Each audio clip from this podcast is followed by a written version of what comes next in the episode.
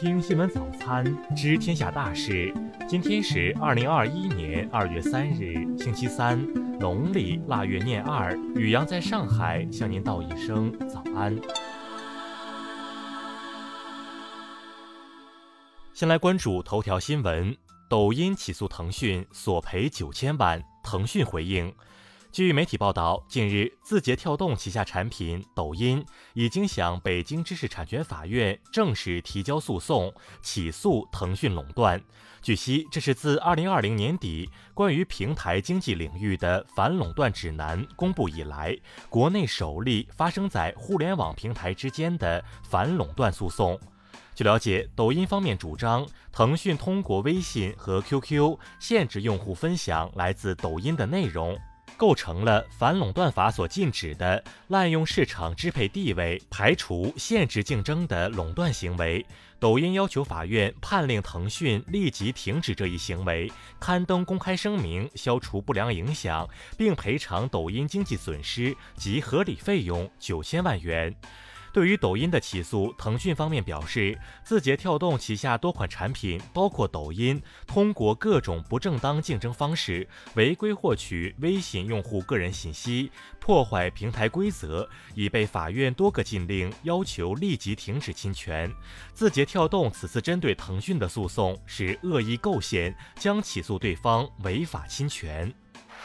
再来关注国内新闻。外交部昨日透露，经双方商定，第十二轮中日海洋事务高级别磋商全体会议将于三日以视频方式举行。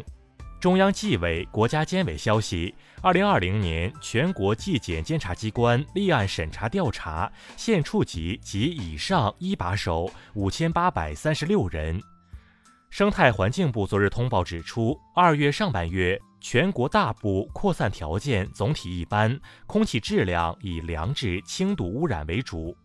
国家医保局、财政部近日联合发布通知，决定新增山西等十五个省份为门诊费用跨省直接结算试点省份。最高检昨日介绍，二零二零年各级检察机关共批准逮捕涉疫刑事犯罪六千九百余人，起诉一万零三百余人。中国银联日前发布《二零二零移动支付安全大调查报告》，其中百分之九十八的受访者将移动支付视为其最常用的支付方式，二维码支付用户占比达百分之八十五。北京市昨日出台长租公寓监管新规，其中首次明确禁止长收短付，并要求承租人申请的租金贷资金不得拨付给住房租赁企业，只能拨付给个人。吉林省疾控中心昨日表示，根据最新的疫情数据和检测情况，长春市、通化市疫情形势趋于稳定，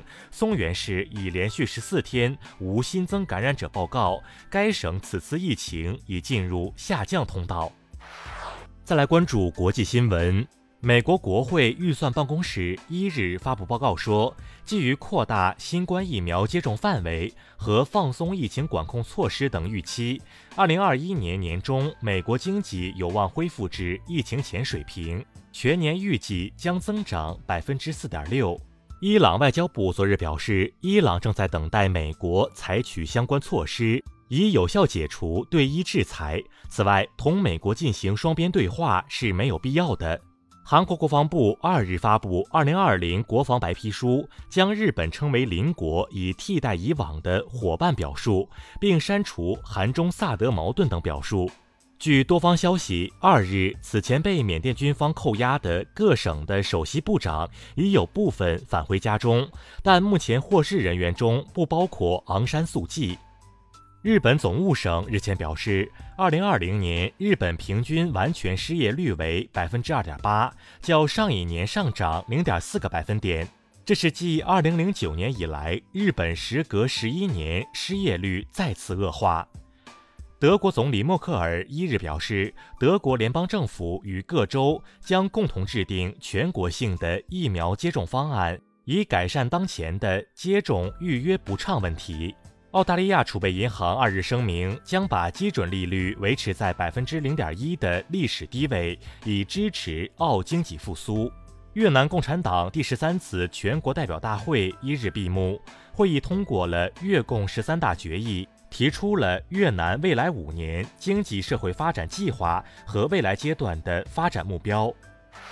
再来关注社会民生新闻。昨日，遵照最高人民法院下达的执行死刑命令，广西壮族自治区钦州市中级人民法院对百香果女孩被害案凶手杨光义执行死刑。网传西藏冒险王王向军失踪处发现三具遗体，其中一具与王向军相似。西藏那曲警方昨日回应称，此消息为谣言，搜救工作还在进行中。北京朝阳医院陶勇医生被伤案昨日一审宣判，法院以故意杀人罪判处被告人崔振国死刑，缓期两年执行，剥夺政治权利终身。近日，襄阳一女大学生举报公职父亲出轨家暴，当地官方昨日发布通报称，当事人孙某已被停职，后续将依纪依规予以处理。福建宁德一小区日前发生一起猥亵案件，犯罪嫌疑人遭到强烈反抗后潜逃，经三十余个小时工作，犯罪嫌疑人被成功抓获。目前案件正在进一步办理中。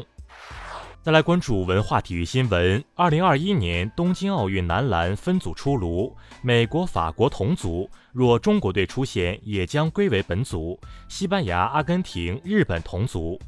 亚足联昨日正式致函中国足协，决定将东京奥运会女足亚洲区预选赛附加赛中国队对阵韩国队的比赛推迟到四月八日和十三日举行，这也是该比赛的第三度推迟。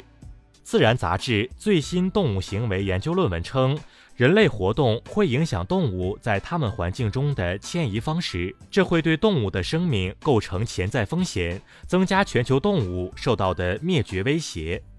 据外媒消息，俄罗斯科学家计划在2023年到2024年期间，借助将在国际空间站上安装的仪器，开启全球首个综合研究太阳太赫兹辐射的实验，其将揭示此前未知的太阳耀斑特性。